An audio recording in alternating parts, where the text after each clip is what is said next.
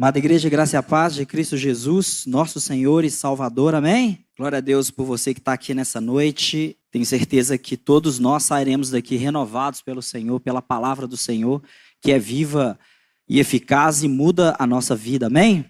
Hoje eu quero falar com os irmãos acerca de uma palavra que somente uma pessoa pode trazer ao nosso coração. E essa palavra se chama esperança, e essa pessoa é Jesus. Jesus é aquele, é o único, único que pode nutrir o nosso coração de esperança. Não existem pessoas, caminhos, ideologias, situações, nada pode nos trazer esperança, senão Jesus Cristo, o nosso Senhor. Somente Ele é capaz de trazer a esperança a mim, a você, a igreja de Cristo Jesus na face da terra. E a igreja de Jesus, irmãos, ela está firmada firmada, fortalecida na pedra angular, uma pedra inabalável. Essa pedra é o próprio Cristo. Por isso, não existe força capaz de destruir a igreja, porque o próprio Cristo disse que essa igreja ela foi construída, ela foi edificada na rocha inabalável que é o próprio Cristo. Jesus disse isso para Pedro. A minha igreja será edificada, Pedro, por esta pedra, e essa pedra é Jesus. Essa rocha inabalável, essa pedra inquebrável. A igreja de Jesus está firmada nele. Por isso nós estamos de pé, nós continuamos de pé. Amém, irmãos? Abra a palavra do Senhor. Evangelho de Lucas, capítulo 24. Nós vamos ler a partir do verso 13.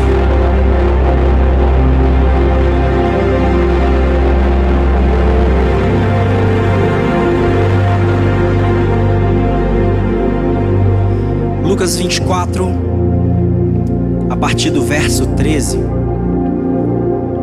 A palavra de Deus nos diz assim: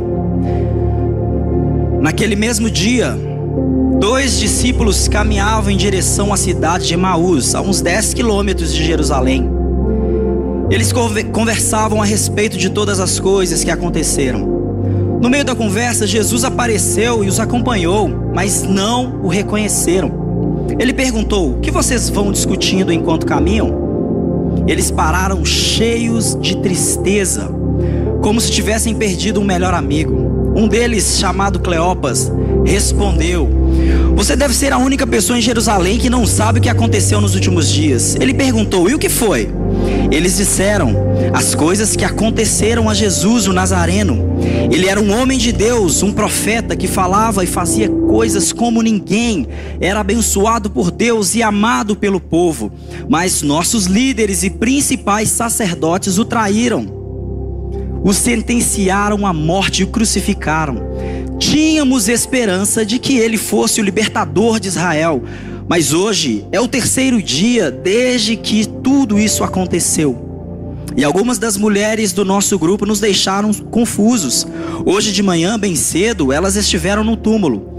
Não encontraram o corpo e voltaram com uma história de terem visto anjos e que esses afirmavam que ele está vivo. Alguns dos nossos amigos foram ao túmulo para verificar e o encontraram vazio, como as mulheres disseram, e não viram Jesus. Vocês não entendem? suspirou Jesus. Como demoram para crer? Por que não acreditam em tudo que os profetas disseram? Não percebem que tudo isso tinha que acontecer, que o Messias tinha que sofrer antes de entrar para a sua glória?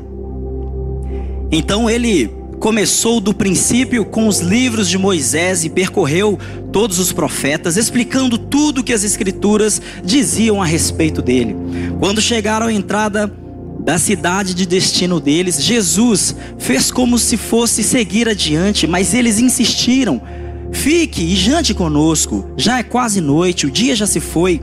Então ele foi com os dois.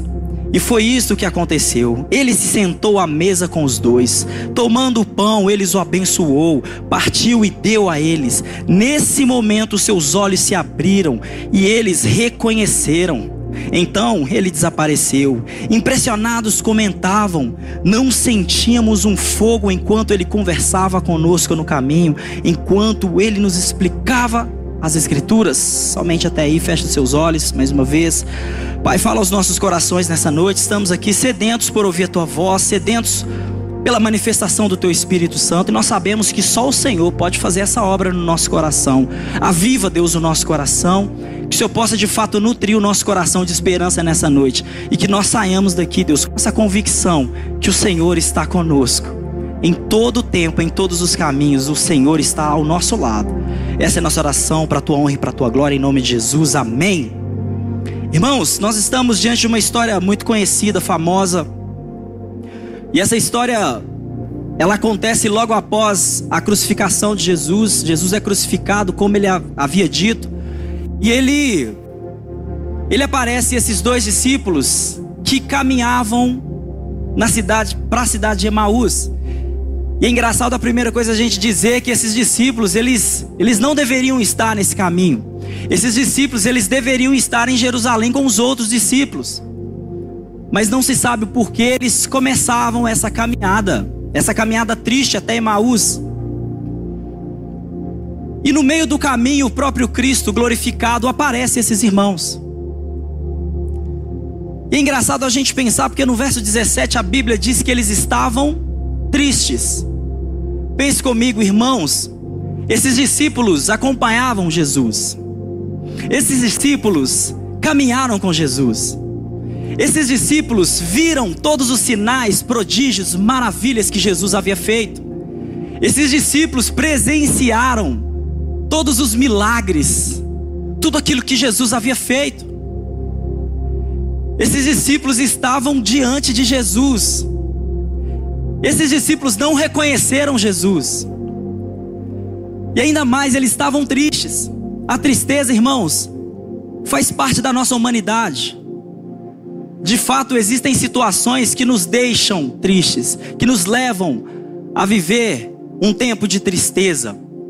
Isso faz parte da nossa humanidade. Mas, irmãos, esses discípulos estavam tristes por uma situação que eles não deveriam estar tristes.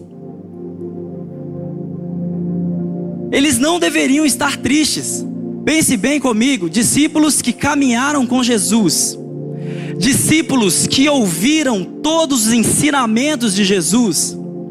E nesses ensinamentos de Jesus, Jesus, não poucas vezes, Jesus sempre afirmava o que deveria acontecer. Jesus dizia para os seus discípulos o que deveria acontecer. E o que deveria acontecer? Era necessário o filho do homem ser entregue aos pecadores e eles o crucificariam. Mas ao terceiro dia, Jesus ressuscitaria. Irmãos, essa é a verdade. Essa é a verdade que aqueles discípulos deveriam acreditar. Mas a Bíblia diz que eles estavam tristes. Tristes, talvez como muitos de nós aqui nessa noite. Os discípulos estavam tristes. Sabe o que, que a primeira coisa que nós aprendemos aqui, irmãos? Que verdade que nós aprendemos? Elas não podem ser diferente da realidade que nós vivemos. Veja bem, qual era a verdade que os discípulos aprenderam? A verdade que os discípulos aprenderam, discípulos que caminhavam com Jesus, discípulos que viram e ouviram todos os ensinamentos de Jesus, e Jesus várias vezes diziam para eles do plano perfeito de Deus, o porquê de Jesus estar na terra para implantar o reino de Deus, para trazer perdão para toda a humanidade, para redimir toda a humanidade, e isso teria um alto preço, e esse preço era o seu próprio sangue. Esse preço era Jesus. Jesus era o sacrifício em favor de toda a humanidade, então era necessário que Jesus fosse crucificado, mas ao terceiro dia ele sempre afirmava: era necessário que o Cristo ressuscitaria. Essa, irmãos, era a verdade que os discípulos aprenderam, mas não era a realidade que eles estavam vivendo. Por quê? Porque a Bíblia diz que eles estavam tristes. Quantos de nós, irmãos, somos assim? Tudo que nós aprendemos por meio da palavra de Deus, tudo aquilo que nos é ensinado, tudo aquilo que nós entendemos como verdade na palavra de Deus, nós caminhamos em cima disso, mas quando vem sobre nós uma adversidade, um problema, uma luta, irmãos, nós nos esquecemos das coisas que nos foram ensinadas. Ou seja, verdade que nós aprendemos é diferente de realidade que nós vivemos. Basta nos encontrarmos com um problema. E hoje, nessa noite, Jesus quer nos ensinar, de fato, a viver as coisas que nós aprendemos por meio da palavra dEle. E quais são as verdades que nós aprendemos, irmãos? Que nós precisamos ter na nossa consciência, no nosso coração e a partir disso viver por meio disso. Eis que estou convosco todos os dias até a consumação dos séculos. Jesus está comigo e com você todos os dias. Verdade que nós aprendemos. Ainda que eu ande pelo vale da sombra da morte, eu não temerei mal algum, porque tu estás comigo. Ele está comigo e com você, irmãos. Irmãos, mas a verdade é que nós discursamos muito bem, a gente fala muito bem. Senhor, eu confio em Ti. Senhor, a minha confiança está em Ti. Senhor, o meu amparo está no Senhor. Deus, Tu és o meu refúgio, Tu és a minha fortaleza, a minha segurança, o meu socorro bem presente na, na angústia. Irmãos, nós recitamos essas coisas. Essas são as verdades que a palavra de Deus nos garante, mas de fato hoje é necessário de nós vivermos isso. Quando nós dizemos, irmãos, eu confio no Senhor, irmãos, você tem noção da profundidade, da grandiosidade dessa afirmação, confiança total em Deus? Isso quer dizer que nós não confiamos em nada mais, em ninguém mais, somente no Senhor. Porque de fato Ele é o nosso amparo, Ele é o nosso refúgio, Ele é a nossa segurança, Ele é o nosso socorro presente, Ele é o nosso baluarte, Ele é o nosso refúgio, onde nós encontramos abrigo, irmãos. Ele é a nossa esperança. E hoje, nessa noite, irmãos, nós precisamos de fato viver as coisas que nós temos cantado, coisas que nós temos pregado, coisas que nós temos ouvido e aprendido. Nós devemos colocar e depositar toda a nossa esperança e confiança no Senhor. Mas aqueles discípulos estavam tristes. A verdade que eles aprenderam é que Jesus deveria morrer e Jesus deveria ressuscitar. Mas a realidade é que eles, eles não estavam aguardando a ressurreição de Jesus. No verso 19, outra coisa que nós aprendemos, os discípulos disseram para Jesus que eles achavam, olha só o que a Bíblia diz, eles achavam que Jesus iria redimir o povo de Israel. Eles achavam que Jesus ia redimir o povo de Israel. Ou seja, em outras palavras, eles projetavam em Jesus que Jesus fosse um rei que os libertariam da escravidão de Roma. Eles projetavam em Jesus um rei, apenas um rei, que iria tirá-los da escravidão do povo romano. Isso é um erro que nós cometemos. Muitas das vezes nós projetamos em Jesus coisas que Jesus não veio fazer. A gente projeta em Jesus coisas que Jesus não veio fazer, irmãos. A gente muitas vezes quer viver coisas na vida que não tem nada a ver com o que a Bíblia diz para nós. Muito mais do que libertar do que trazer liberdade ao povo de Israel, moralmente, eticamente. Muito mais do que isso, Jesus veio cumprir o plano de Deus. O mundo estava em caos, o mundo estava em caos por conta do pecado. A humanidade era inimiga de Deus. A humanidade estava sentenciada à morte. A humanidade estava sentenciada à escravidão. A humanidade estava sentenciada ao afastamento completo de Deus. Muito mais do que libertar uma nação, Jesus veio mudar a história do mundo. E eles estavam projetando em Jesus apenas um rei que fosse libertá-los do império romano. Não, irmãos, Jesus é muito mais do que isso. Quando nós aprendemos que Jesus é rei, e a gente faz tudo aquilo que um rei merece, de fato Jesus é rei, amém? Rei das nossas vidas, sim, ele é rei. Quando nós aprendemos que Jesus é Senhor, a gente faz tudo aquilo que um escravo faz para um senhor, está tudo certo, Jesus é Senhor. Quando a gente aprende que Jesus é Salvador, é isso mesmo, o único capaz de nos trazer salvação, tá certo. Mas Jesus é muito mais do que isso, irmão. Jesus é o próprio Deus. Jesus é o próprio Deus, o Deus encarnado. Acima de todas essas coisas. Absoluto sobre tudo e sobre todos. Então ele de fato, irmãos, ele não pode ser manipulado aos nossos desejos a nossa dor de barriga. A gente não pode pegar Deus e projetar Deus, Deus, olha, estou criando um Deus à minha imagem e semelhança para que o Senhor satisfaça os meus desejos do, do coração. Não, irmãos, muito mais.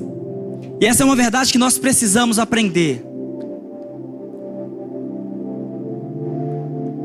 Nós não devemos projetar no Senhor aquilo que Ele não veio fazer. Nós devemos servir a esse Deus de fato como Ele é, não como nós gostaríamos que Ele fosse. Ele é Deus. E a Bíblia diz: a Deus, somente a Deus adorarás e prestarás culto. Esse é o nosso Deus. Esses discípulos projetaram em Jesus. Projetaram em Jesus somente isso. Quando nós projetamos em Deus, em Jesus, aquilo que ele não é e aquilo que ele não veio fazer, sabe qual que é o resultado? Tristeza. Porque muitas das vezes a gente quer um sim de situações e esse sim não vem. A gente quer um resultado e esse resultado não vem. E se a nossa expectativa está nessas coisas, o que que vem, gente? Tristeza. Muito melhor olhar para o Senhor de fato como Ele é. Muito melhor esperar no Senhor e tudo aquilo que Ele tem para dar para mim e para você. Isso vai nutrir o nosso coração. Os discípulos estavam tristes, esperavam que Jesus iria redimir somente a nação. Mas o propósito da obra de Cristo foi muito maior. E essa obra nos trouxe aqui nessa noite. E hoje nós temos um destino. Nós não estamos desamparados. Nós estamos firmados na rocha inabalável que é Jesus. E a igreja de Jesus é o povo lavado e remido no sangue e pelo sangue do Cordeiro. E é nisso que nós estamos firmados. No verso 16, a Bíblia diz que os discípulos não reconheceram a Jesus. Olha que engraçado. Discípulos que caminhavam com Jesus, discípulos que viveram experiências com o próprio Cristo, não reconheceram o próprio Cristo. Eles falavam de Jesus, mas não falavam com Jesus. Você sabe por quê, irmãos? Porque eles estavam mergulhados na sua individualidade.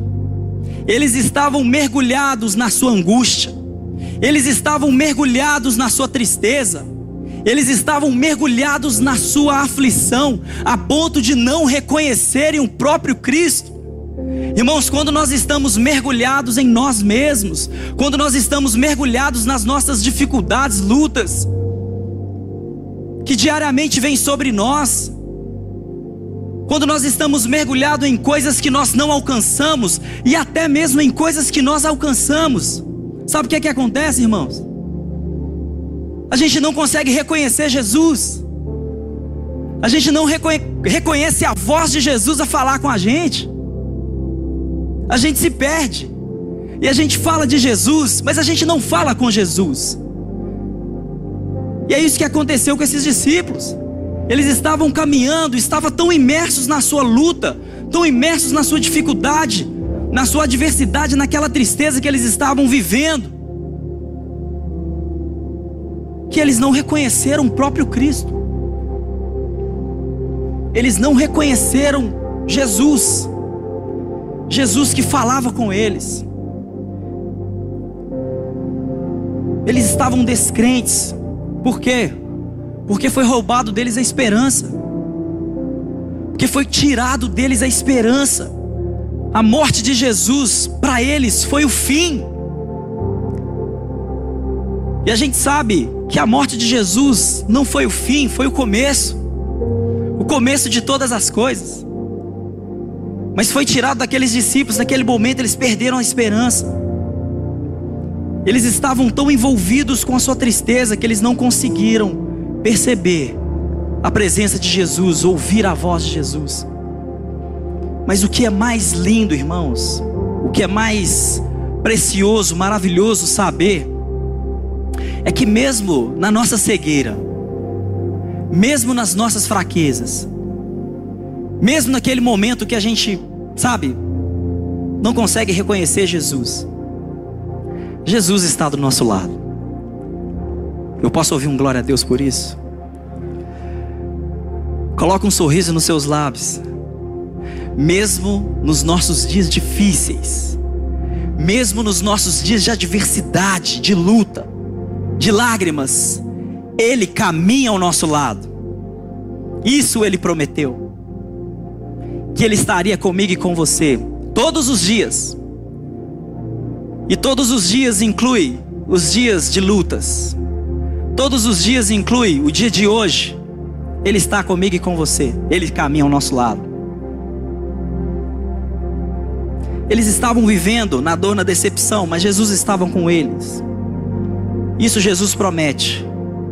Tem tanta coisa, tanta coisa que as pessoas falam que Jesus prometeu. Venha para o Evangelho e seja a pessoa mais feliz do mundo. Venha para o Evangelho e você vai prosperar a ponto de ser a pessoa mais rica do ambiente que você frequenta. Não, Jesus não promete nada disso. Mas uma coisa, uma promessa que de fato é o que nós mais precisamos, é que Ele caminha ao nosso lado. Ele está comigo e com você. A vitória do povo de Deus não é nunca não sofrer. A vitória do povo de Deus é que nenhum sofrimento pode nos vencer. Essa é a nossa vitória. Nesse momento de tristeza, irmãos, nesse momento difícil, às vezes a gente não consegue enxergar algo positivo.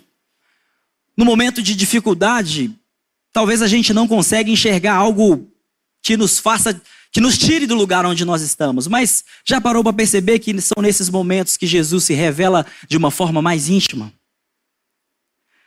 Nesses momentos, Jesus se revela de uma forma mais íntima. É nesses momentos que Jesus revela a sua paternidade, o seu cuidado. É nesses momentos que Jesus revela a sua bondade, o seu amor e a sua graça, o seu amor por cada um de nós. A Bíblia diz, irmãos, que o coração daqueles discípulos ardiam. Irmãos, isso é muito muito forte a gente pensar nisso, porque pare para pensar como aqueles discípulos estavam caminhando naquele momento. Eu imagino aqueles discípulos cabisbaixos, olhando para baixo. Ah, nossa esperança se foi, acabou perdemos. Se foi a nossa esperança. Por quê? Porque nós esperávamos Jesus e ele morreu. Três dias e nada. Eu imagino aqueles discípulos caminhando assim, sem nenhuma perspectiva de vida. Corações que só tinham senso do passado. Corações que não tinham senso mais do presente e nenhuma perspectiva de futuro. Mas a Bíblia diz que depois da caminhada com Jesus, depois da conversa com Jesus, o coração daqueles discípulos ardiam, irmãos.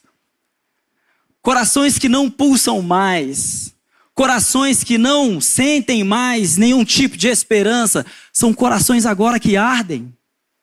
Corações que haviam perdido a perspectiva de futuro, são corações agora que que foi acendido dentro deles a esperança novamente. Por quê? Porque Jesus está vivo. Essa palavra é para mim e para você nessa noite. Você sabe por que, que a gente não pode perder a esperança? Porque o nosso Jesus vive. Você sabe por quê? Que nada está perdido, nunca esteve perdido. Porque Jesus está vivo. Ele vive, Jesus vive. E é a garantia de todas as coisas. E a Bíblia diz que o coração daqueles discípulos ardiam, corações que não pulsavam mais, corações sem esperanças, corações entristecidos, agora são corações que ardem. Que nós possamos sair daqui nessa noite, irmãos, com esse coração. Um coração que arde, um coração que pulsa, talvez um coração que por algum momento, por alguma situação, por alguma dificuldade, perdeu a esperança. Mas Deus revelou em Jesus e se faz presente aqui na pessoa do Espírito Santo, e é Ele quem faz o nosso coração arder. É Ele quem faz o nosso coração pulsar, é Ele que faz o nosso coração bater. No verso 29, Jesus recebe um convite.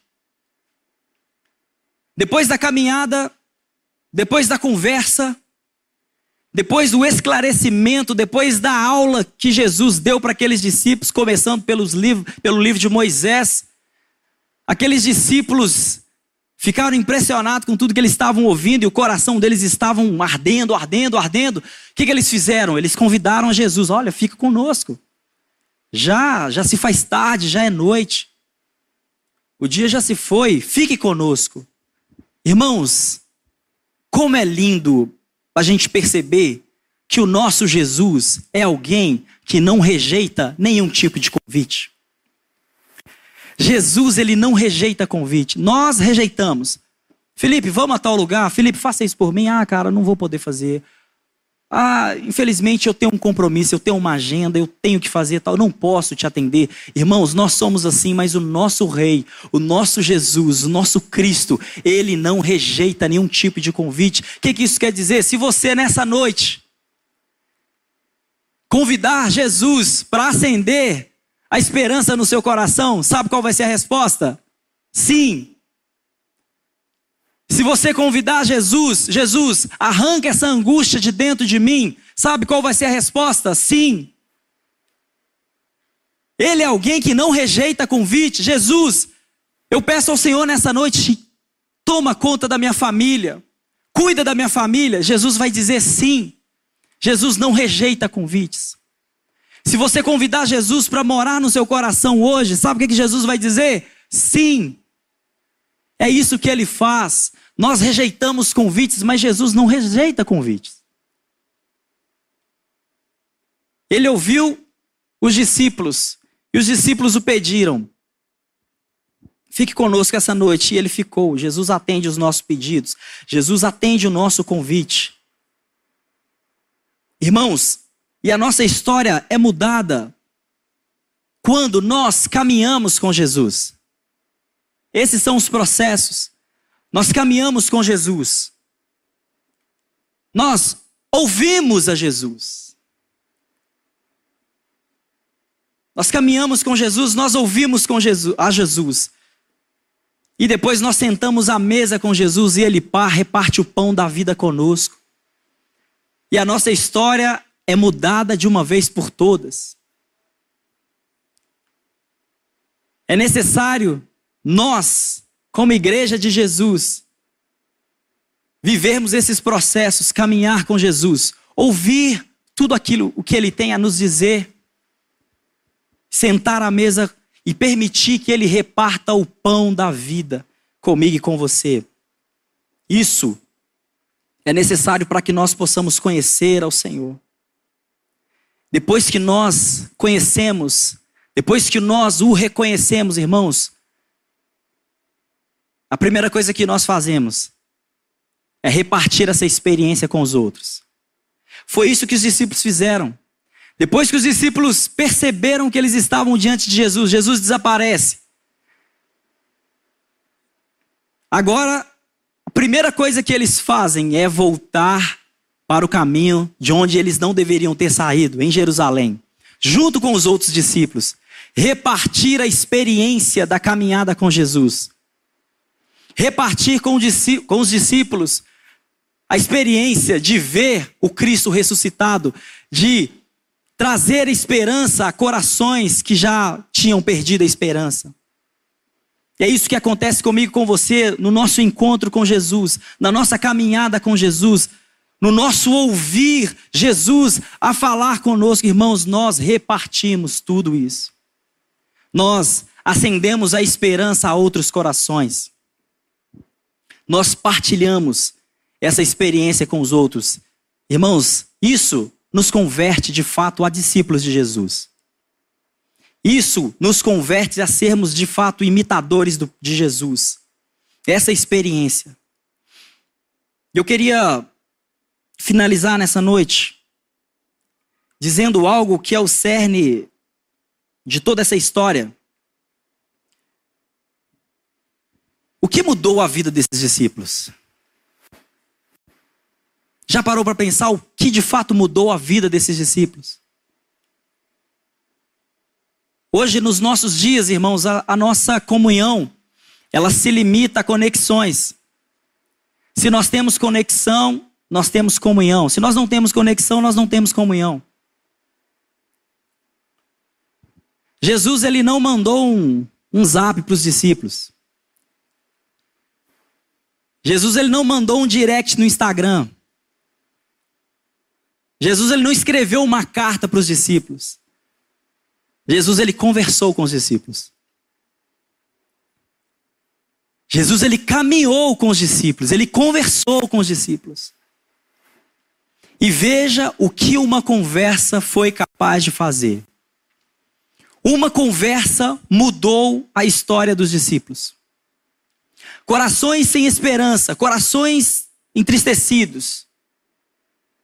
Irmãos que estavam cabisbaixos, que perderam a esperança, por meio de uma conversa, a história deles foram mudadas.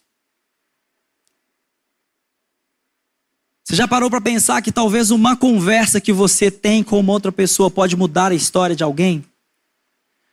Uma conversa que eu tenho com um irmão que perdeu a esperança, que por algum motivo se afastou dos caminhos do Senhor, por algum motivo não está na comunhão dos santos. Você tem noção do que uma conversa pode fazer? Jesus conversou com os discípulos Discípulos que estavam a caminho de Emaús, uma fuga, porque eles deveriam estar em Jerusalém, entristecidos. E agora a esperança foi reacendida e eles voltam para Jerusalém para acender esperança a outros corações, por meio de uma conversa. Que nós possamos, em nome de Jesus, assim como ele fez, gastarmos esse tempo em conversa. Que nós possamos, em nome de Jesus, permitir que outros tenham a esperança que arde, que faz arder o nosso coração. Que nós possamos permitir que outros, através da nossa fala, da nossa conversa, das nossas experiências, daquilo que nós vivenciamos em caminhar com o Senhor, outros encontrem o Senhor. Que em nome de Jesus nós possamos sair daqui nessa noite renovados pelo Senhor. Amém? Amém, irmãos?